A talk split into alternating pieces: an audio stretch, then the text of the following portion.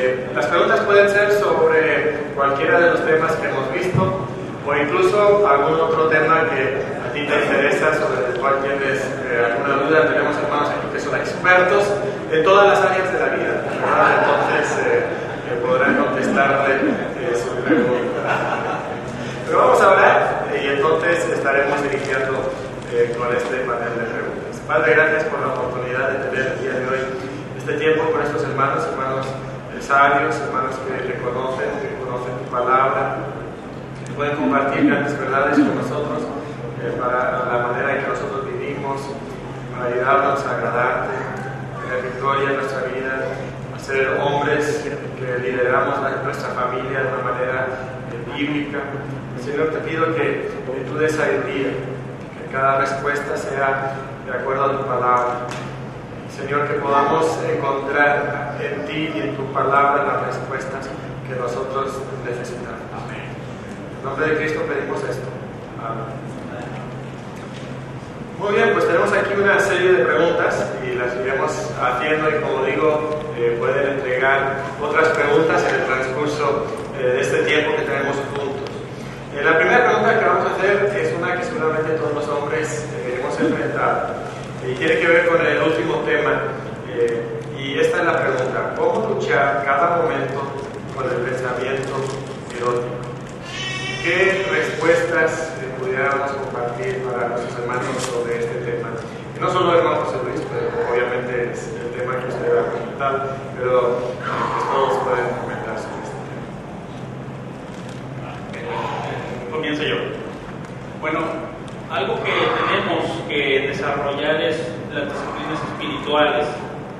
Los pensamientos tienen que ir siendo modificados en la medida también en que nosotros ejercitamos nuestros sentidos en disciplinas espirituales, por ejemplo, la oración, la meditación de la palabra. La meditación de la palabra hace una transformación en nuestra forma de pensar y no hay otra manera de desplazar estos pensamientos a menos de que nos enfoquemos digamos así que la mente no puede divagar, no puede ser floja, estar sin ceñirse. Por eso dice, ciñanse los lomos de su entendimiento. La mente tiene que estar ceñida, fajada.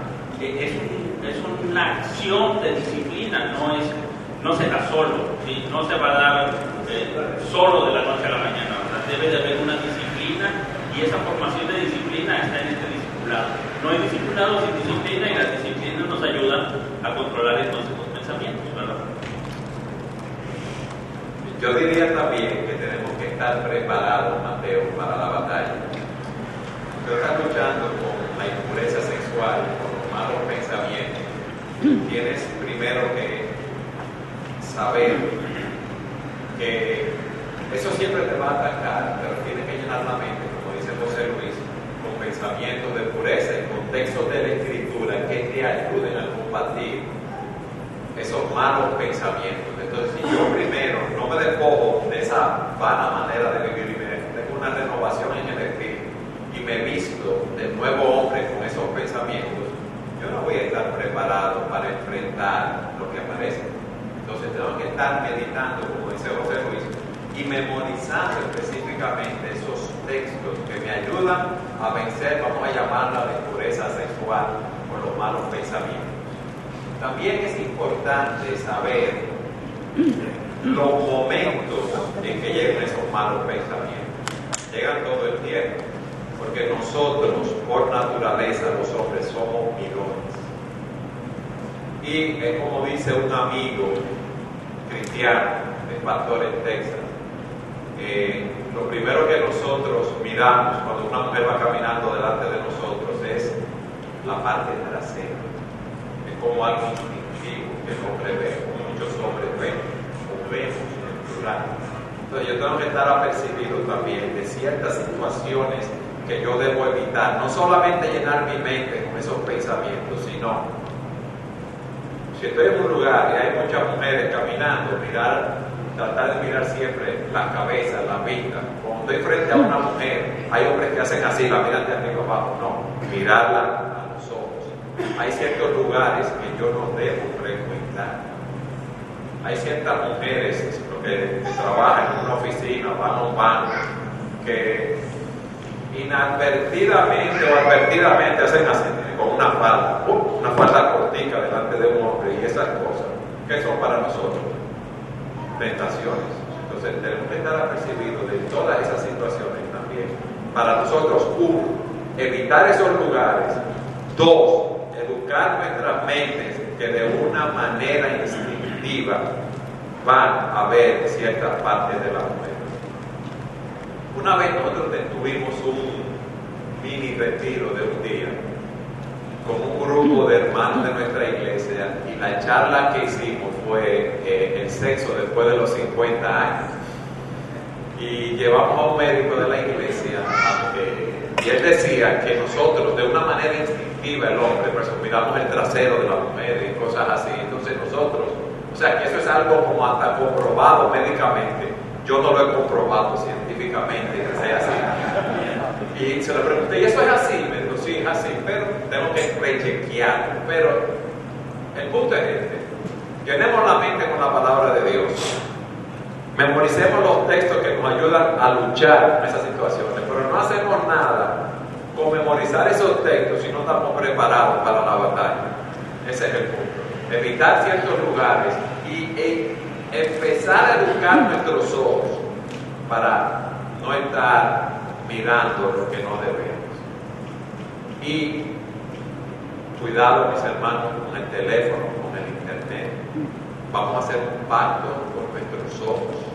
Vamos a hacer un pacto con el Señor de no andar en el internet. Si nos sale algo, algún sitio para que uno dé un clic y entre ahí, salirle corriendo, huyendo como José salió huyendo a la esposa de Potifar. Tenemos que hacer ese pacto como Fausto salió corriendo hace un mes.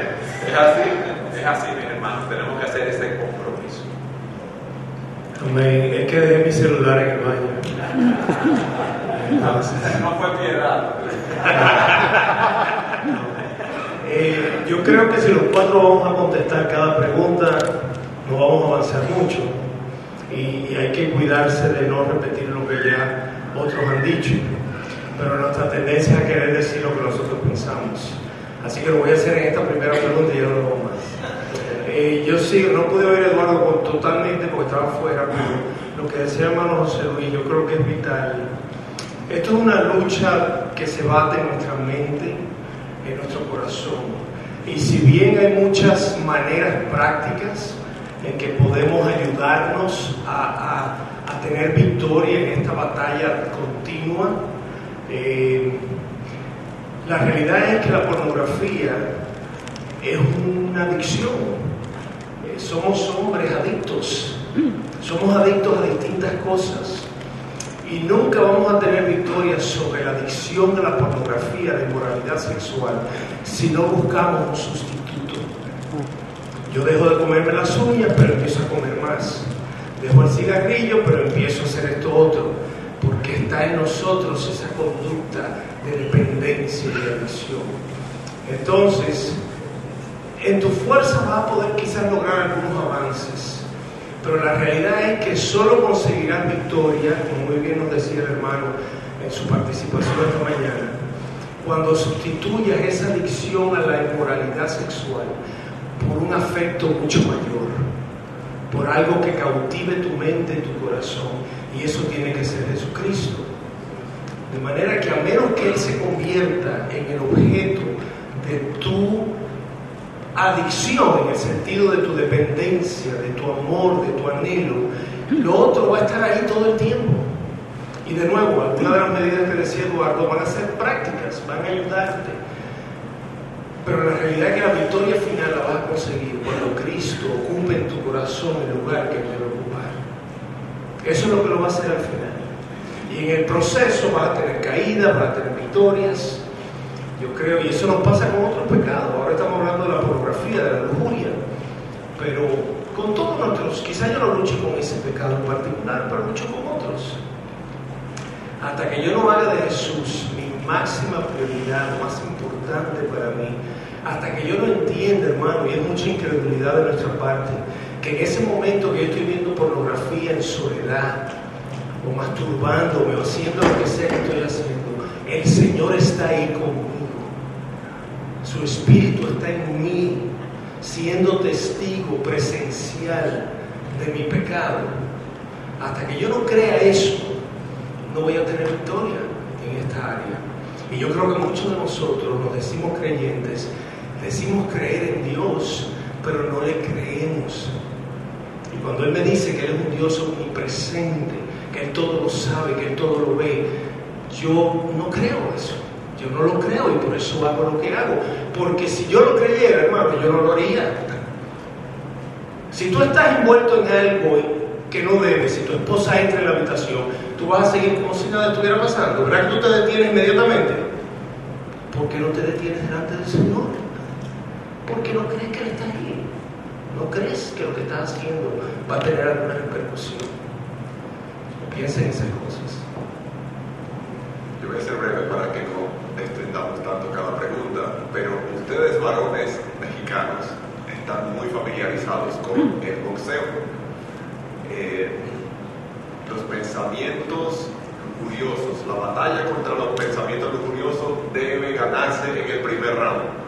En el primer round, el primer round no es de estudio, ni, dejo mi estrategia para después. Tiene que ser inmediatamente o nos va a vencer. Es demasiado poderoso contra nosotros. Entonces, debe ser en el, primer round. La, eh, la palabra nos manda a huir, huir, no a enfrentar, déjame ver, no, no, es a huir que, que se nos manda, a huir de las pasiones juveniles. Eh, José huyó cuando estaba frente a la esposa de Potifar y algo que recuerdo es que creo que fue Spurgeon que dijo que no está mal que las, eh, que las aves hagan, eh, vuelen sobre mi cabeza, pero lo que sí está mal es que yo deje que hagan nido sobre mi cabeza. Creo que eso está muy claro para, para cada uno de nosotros. Muchas gracias, hermanos. Otra pregunta, esta se la vamos a dar al hermano Eduardo y luego si alguien más quiere comentar. Eh, más que pregunta es una afirmación. Ayuda a nuestra hermana. Y luego dice, hay hermanas que son bien mañosas que piden ayuda con segundos fines, estés casado o no. Eh, hay hermanas que son bien mañosas que piden ayuda con segundos fines, estés casado o no.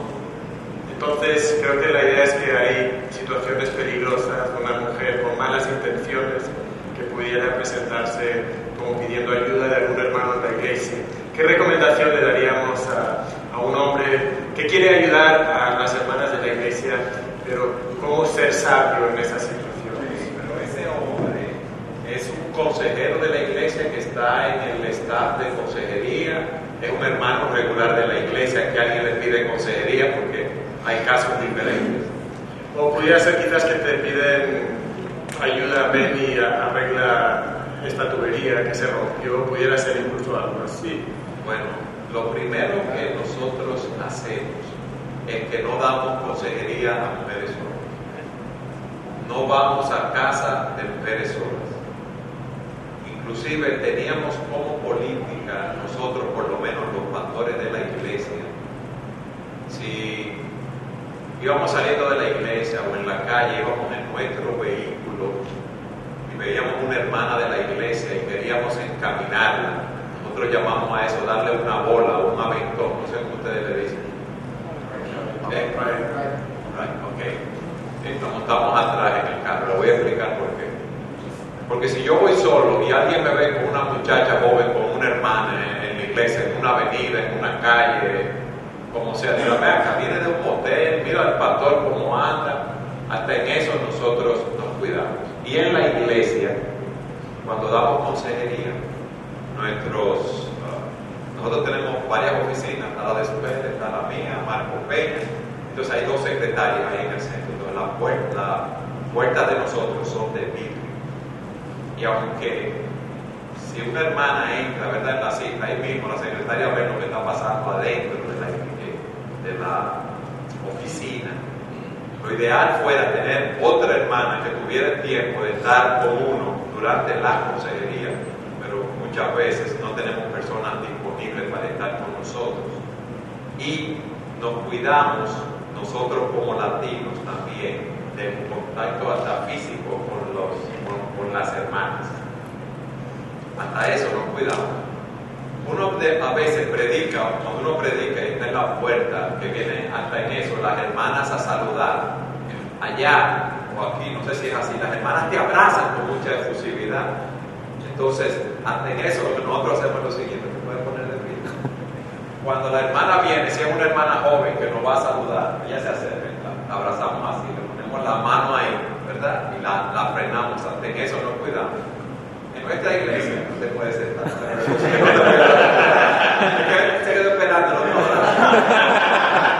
En nuestra iglesia tenemos un grupo de chicas que ellas se llaman el quinto centenario, porque tres de ellas son 500 años, dicen ellas. Esa, a esa no le ponemos ningún control. Esas no pueden abrazar y besar como ellas quieren. Pero esas son las medidas que tratamos de tomar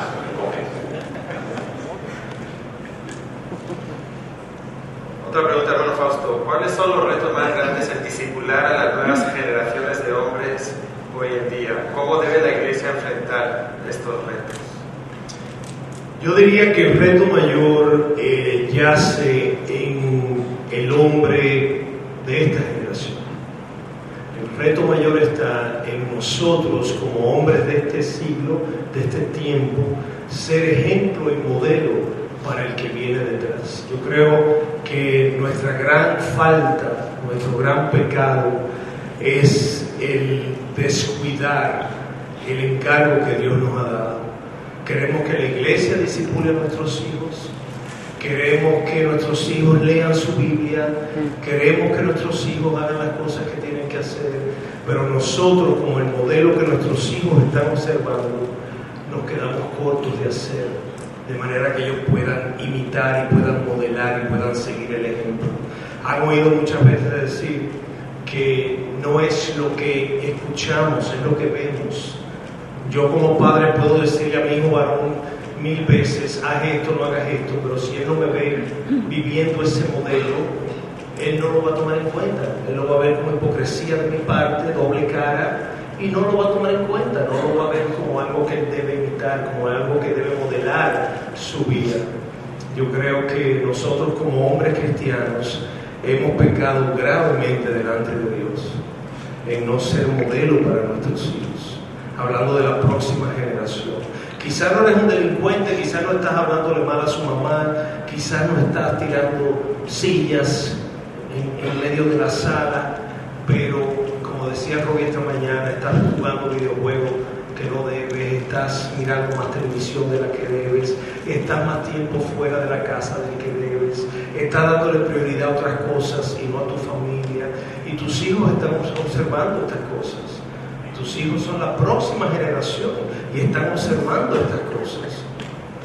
Yo creo que eso es lo que tenemos que hacer. No se trata de 10 puntos ni de 10 conferencias se trata de ser hombres veraces, hombres que lo que dicen y creen creer, dicen creer, lo practican de manera que el hijo pueda observar y saber que su padre es un hombre genuino, es un hombre real y que ese es mi modelo de hombre. Ese es el hombre que yo voy a modelar. No es el pastor, no es el diácono. Sí, estos son otros hombres. Estos son hombres secundarios que ellos están observando también pero nosotros estamos llamados a ser ese modelo. Que lo hacemos mal, somos imperfectos, somos pecadores, asumamos nuestra responsabilidad. Asumamos nuestra responsabilidad, confesemos nuestro pecado a nuestros hijos, digámosle ahora cuando salgamos de esta conferencia, hijo, perdóname porque no he sido el modelo de hombre, de varón, que, que, Dios me ha llamado a ser delante de ti, de manera que tú puedas seguir mis pasos dado que Jesucristo no está aquí físicamente entre nosotros.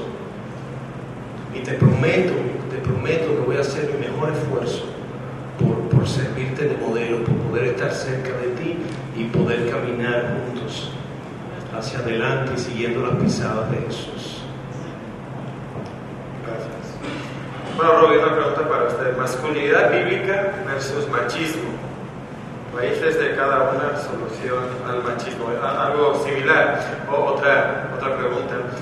La clase de masculinidad que se ha mencionado aquí es llamada patriarcado y machismo en nuestros días. Dicen que es despectiva de la mujer. ¿Cómo ser un verdadero hombre sin ser machista?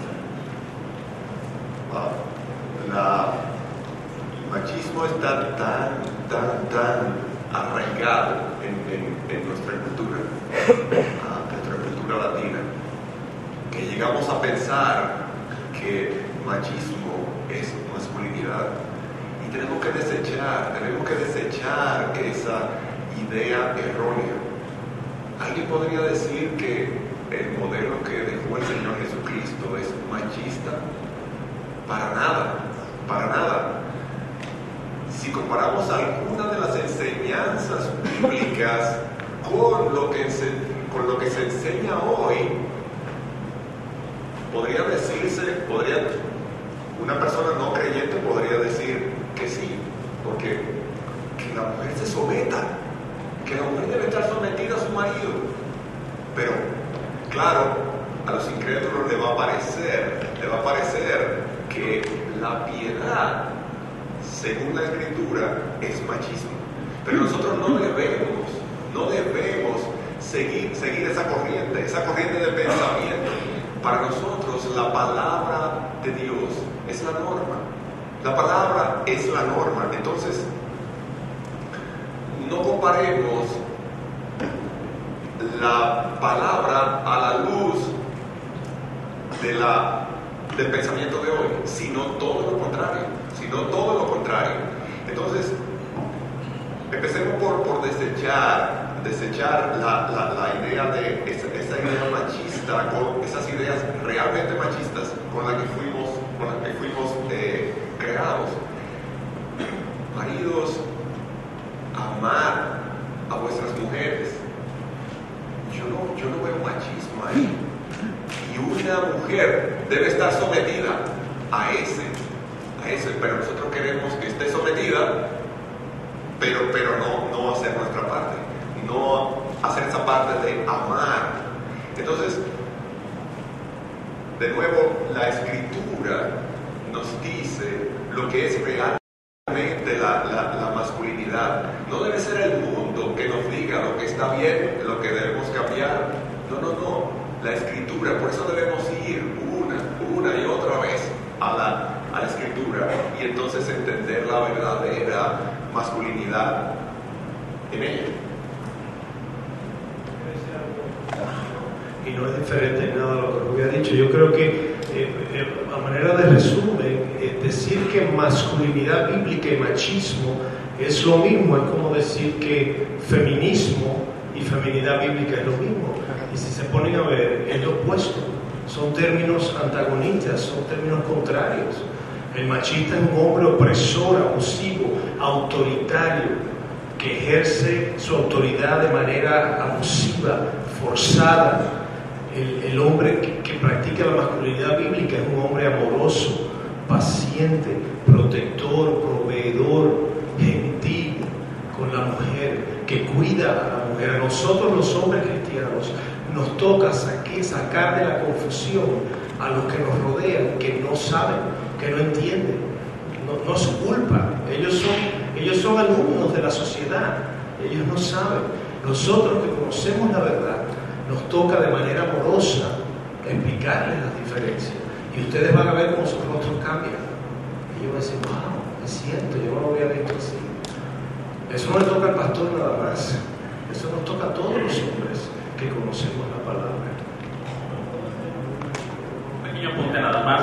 Cuando Octavio Paz hace su, análisis del mexicano en el laberinto de la soledad y habla del machismo, uno de sus distintivos es la cerrazón, y, ese sería el machismo, un, liderazgo que tiene una cerrazón, no se abre ni se derrama, está en el laberinto de la soledad, no sale ni puede salir ni quiere salir, y no se abre ni con otro hombre ni con la mujer. La mujer es abierta, pero el hombre es cerrado. Y en ese sentido, la masculinidad bíblica es un liderazgo abierto. Entonces hay apertura, entonces la mujer tiene diálogo, tiene apertura. Ahí hay una distinción muy grande la cerrazón del machismo mexicano contra realmente la masculinidad bíblica. Gracias. Vulnerable. Que mencionó cuando el Señor llama, ore por mí, estoy vulnerable, este, vengan y oren por mí. Eh, Este para cualquiera de los panelistas dice, la psicología dice que no existe diferencia en el cerebro masculino, entre el cerebro masculino y femenino. Por lo tanto, afirman que la masculinidad y feminidad son aprendidas debido a factores externos. ¿Qué dice la Biblia al respecto?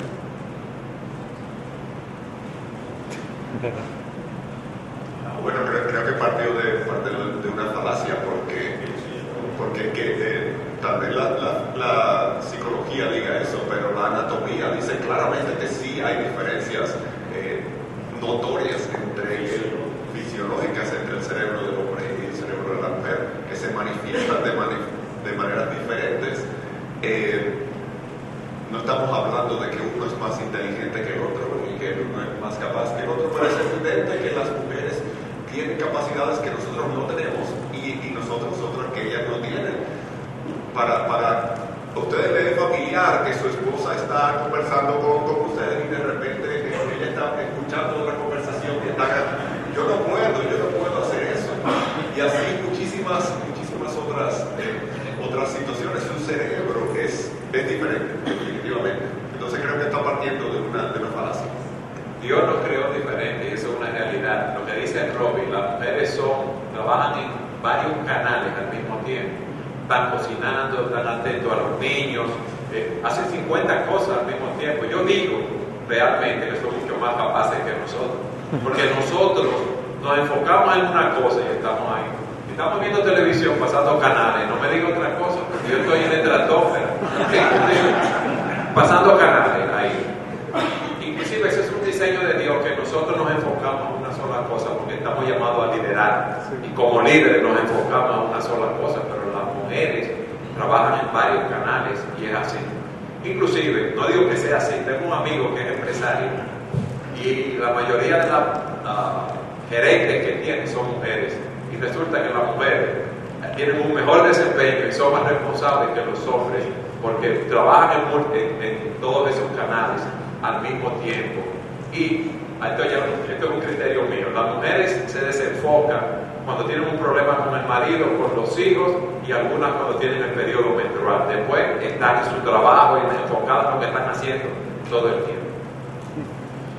Nos atreveríamos a decir que la psicología no es ciencia. Sería muy atrevido decir eso, estarían de acuerdo con esa afirmación. Que es más creencia que ciencia. Yo creo que sí, porque fíjate, la psicología es un estudio del alma. Y el alma, el hombre no la puede interpretar, definir, Cuantificar. cuantificar, categorizar. Entonces, hay más de 250 corrientes psicológicas. Cada cual tiene su propio criterio. Dios es que define lo que es el hombre y el estudio del alma del hombre.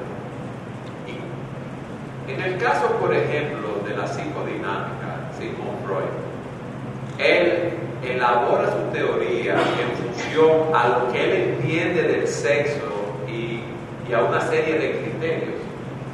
Con eso él desarrolla, lo que llaman la psicodinámica. Con- por ejemplo, ellos dicen que todo lo que uno hace está determinado por el sexo. O hay situaciones del pasado que te afectan y tú eres lo que tú eres en el presente por situaciones del pasado. Pero dice la escritura, si alguno está escrito, nueva criatura es. Las cosas viejas pasaron, todas son hechas nuevas. Los conductistas, que es otra corriente de psicología, te dice que el hombre nace como una tabla rasa, un papel en, blanco, y que la cultura, la educación, tus experiencias te van formando. Pero la escritura dice que nosotros somos depravados, que nacemos y tenemos una orientación hacia el mal, que no hay gusto ni alguno, que no hay quien entienda, que no hay quien haga vuelo. O sea, que yo vengo así, de fábrica. Usted puede tener un par de gemelos criados en una casa donde los padres son drogadictos, venden drogas, hay violencia, y uno sale así y sigue esa corriente y el otro abomina esas cosas. O sea que la educación, la influencia de la cultura no los hizo los dos igual. El humanismo, que es otra corriente, nos dice que nosotros tenemos dentro de nosotros todo el potencial para desarrollar todo lo que podemos hacer. ¿Es verdad que tenemos todo el potencial? No. Nuestro corazón se inclina siempre hacia el mal. Entonces la psicología, yo no la puedo catalogar como una ciencia. Si hay muchas cosas de la psicología, los estudios psicométricos, evaluación de aptitudes, de vocación y cosas así, que sí podemos, ¿verdad?, utilizar pero para hacer un estudio del alma, el análisis del alma de un hombre, con la psicología, solamente Dios lo puede hacer y Él nos da eso en su palabra. Digamos que es una aproximación de diferente perspectiva.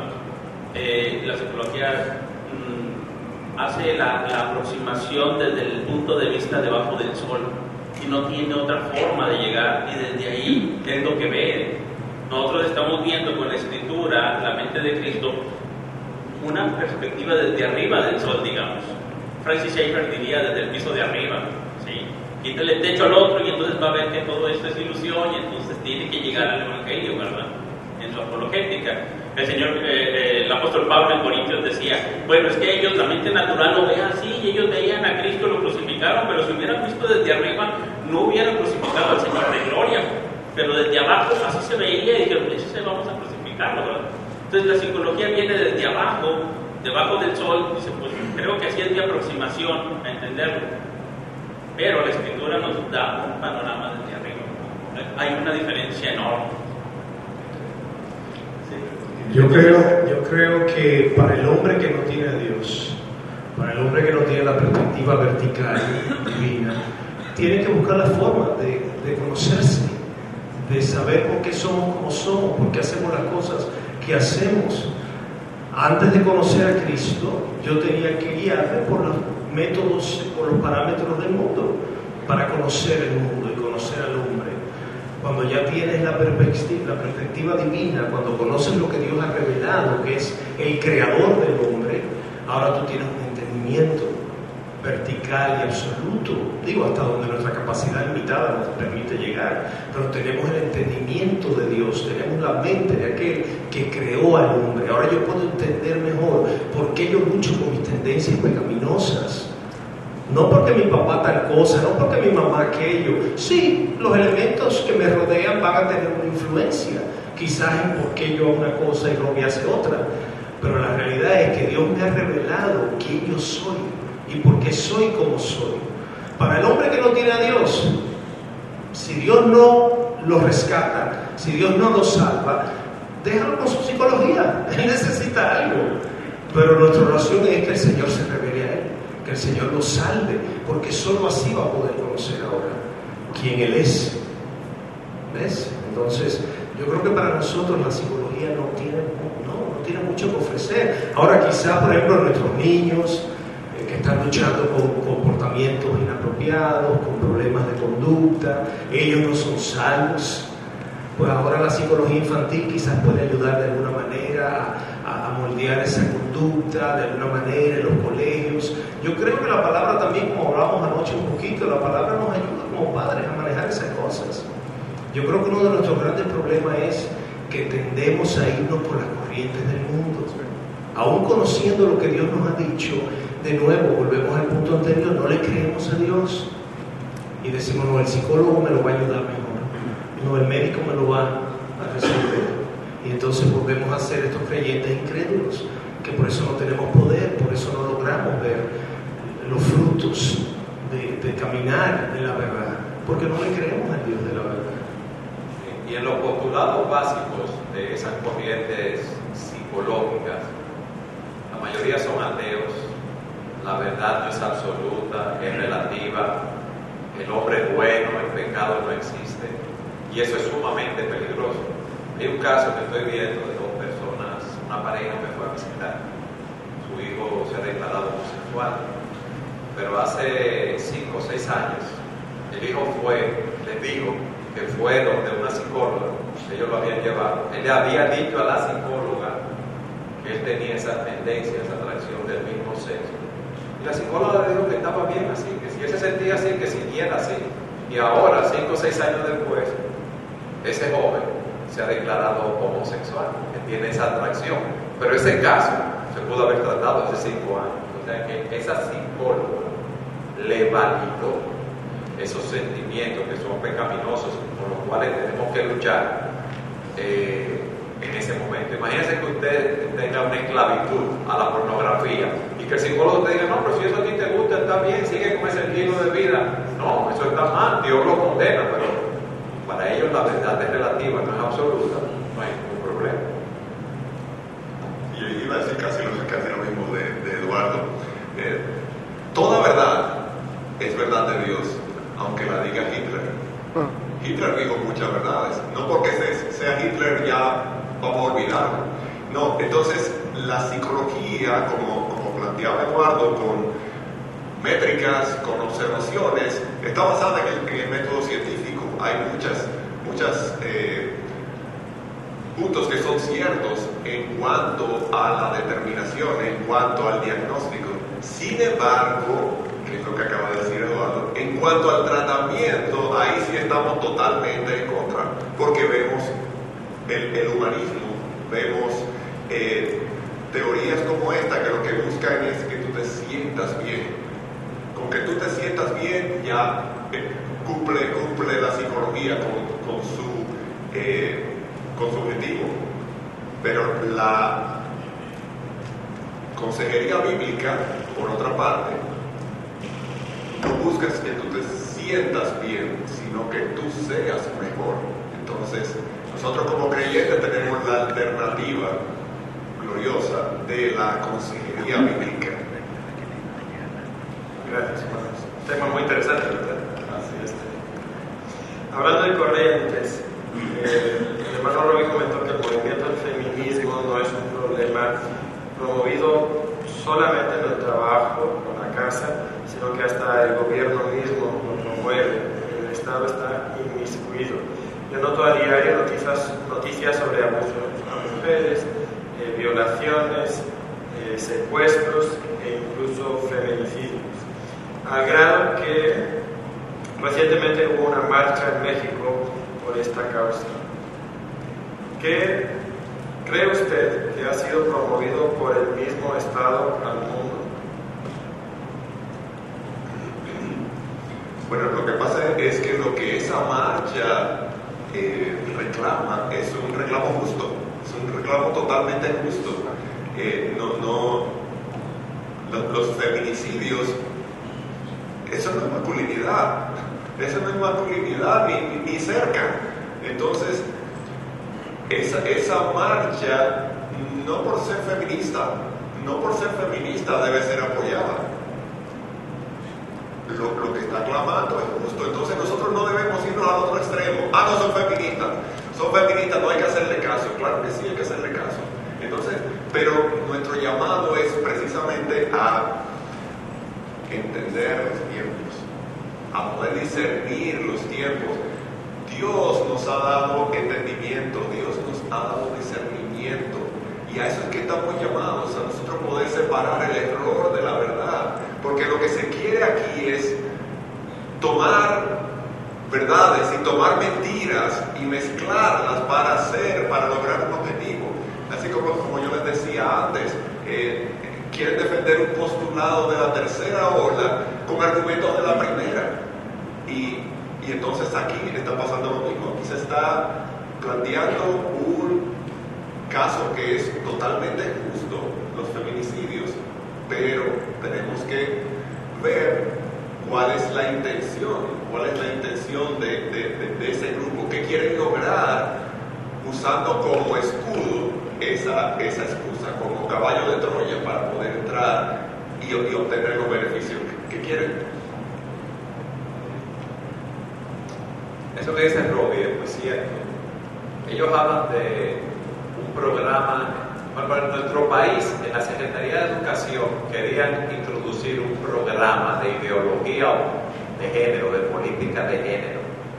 Ellos dicen que hay mucho feminicidio, que hay que buscar la igualdad de, del hombre y la mujer, pero nosotros tenemos allá un grupo de hermanos cristianos y hay un, un movimiento que se llama Acción Cristiana, donde ellos están atentos a que no pasen leyes en el Congreso que sean, protejan a esos movimientos LGBT, cosas así, en la Secretaría de Educación. Y por ejemplo, amparados en eso de ideología de género, allá querían pasar, tenían un manual impreso, la, el Ministerio de Educación de nuestro país, donde habían impreso 24 mil folletos donde le hablaban de la educación sexual de los niños y que era lo mismo tener papá, papá, mamá, mamá en un hogar, que eso no era nada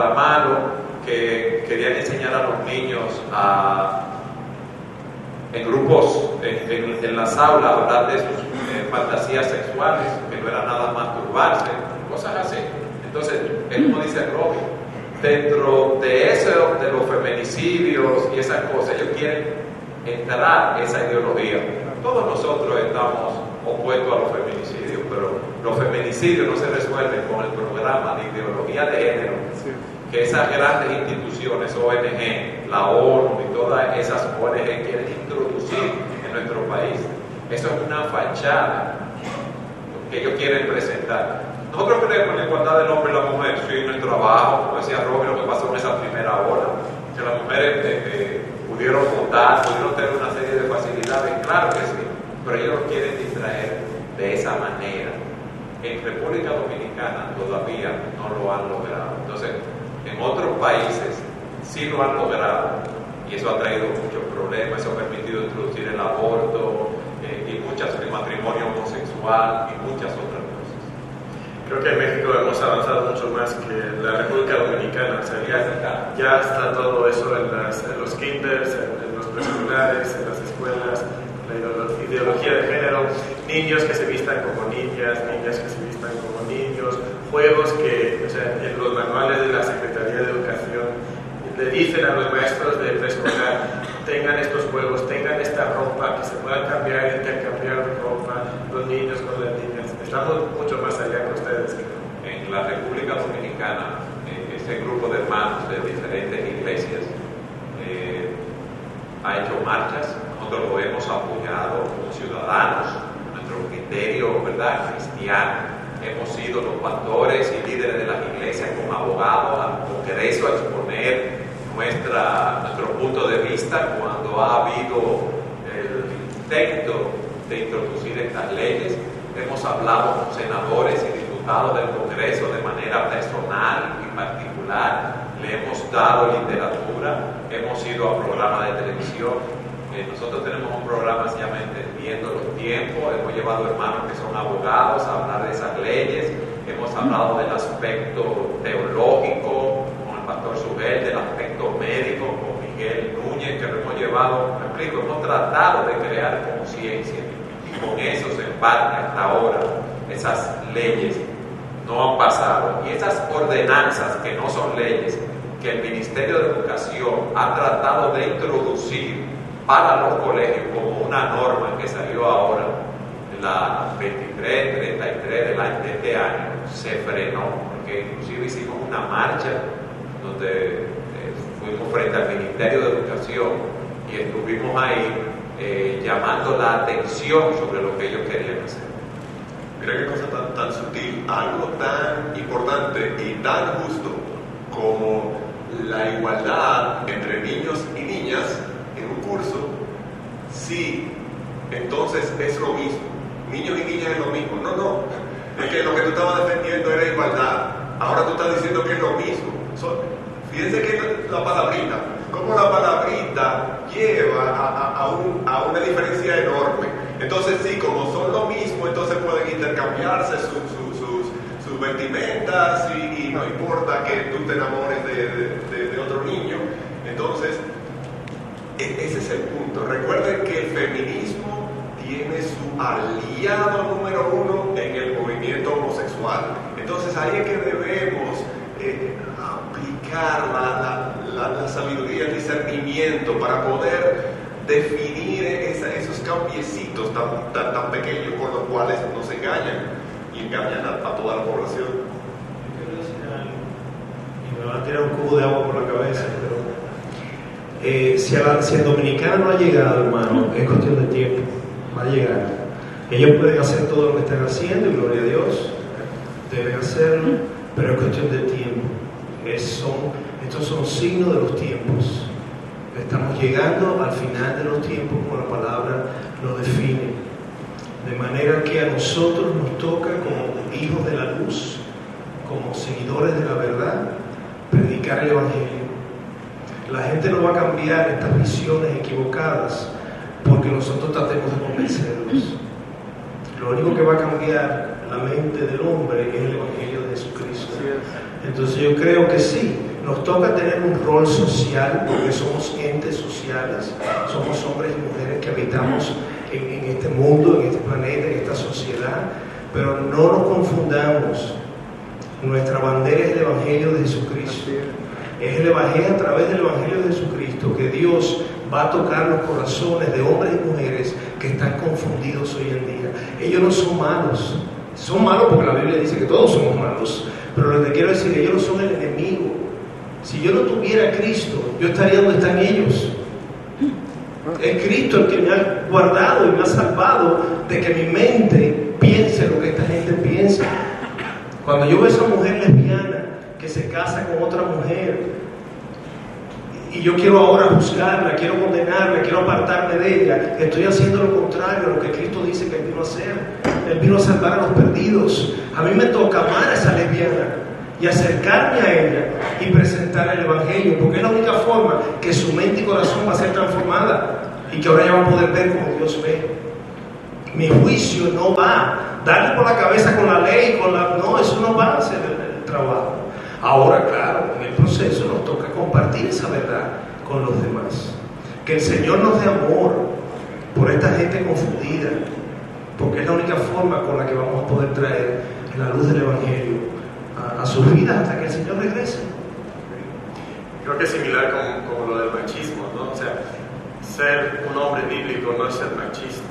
Y, y ser un cristiano enfrentando la homosexualidad, no ser un homofóbico, sino deberíamos de amar a los homosexuales más que los homosexuales mismos se aman, ¿verdad? Para compartirles el Evangelio.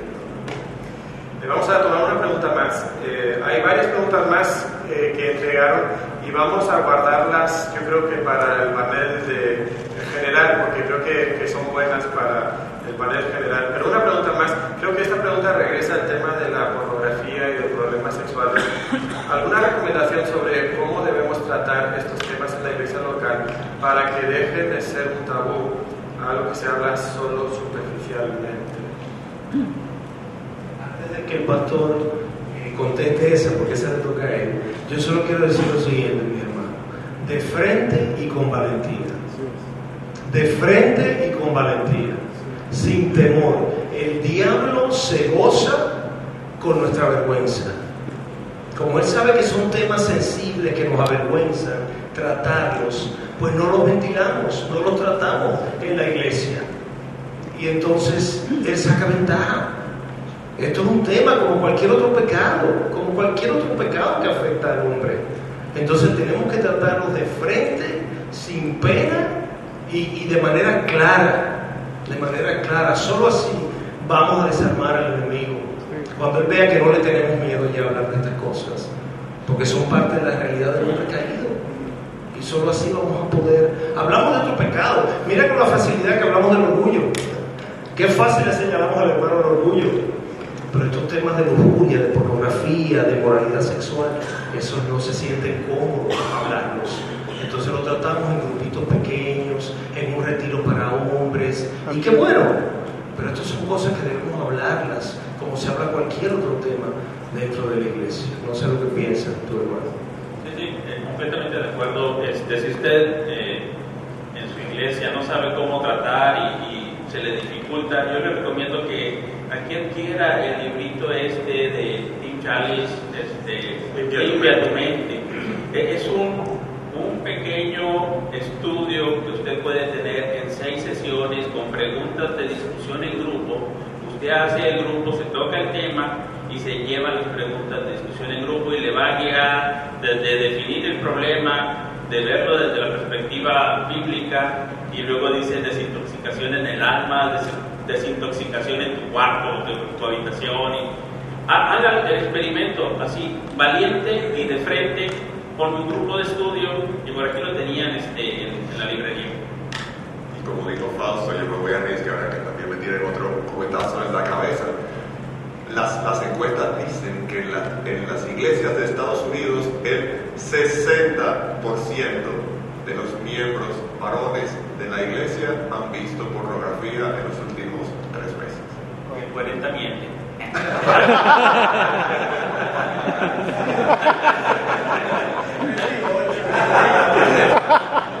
pero, pero, yo estaría de acuerdo trabajando en una universidad cristiana, ya eh, pues llevamos 18 años aquí trabajando en la UCLA. Eh, yo me atrevería a decir que probablemente el 90% de los jóvenes el día de hoy, si no más, luchan con, con la pornografía. A veces cuando enseñamos a los padres y yo les digo, mira, si tú le diste este aparato a tu hijo, tu hijo lucha con pornografía. Garantizado, o sea, es, es 100% de los casos prácticamente. Entonces es un tema que sí tenemos que tratar muy abiertamente, porque está pasando en todos los rincones de, de nuestro mundo. Del otro lado está un pornógrafo profesional que está haciendo esto abiertamente. Sí. Al mundo no le da vergüenza promover lo que está haciendo. A la misma vez no queremos irnos con la idea que no hay victoria en Cristo, ¿verdad? Y, el hermano nos, nos, habló de eso. Entonces sí es posible andar en victoria, en pureza, y tenemos que ser hombres de verdad y andando en, en esa pureza sexual. Muchas gracias hermanos por el tiempo, por su sabiduría. Son expertos en todo, ¿verdad? Les digo.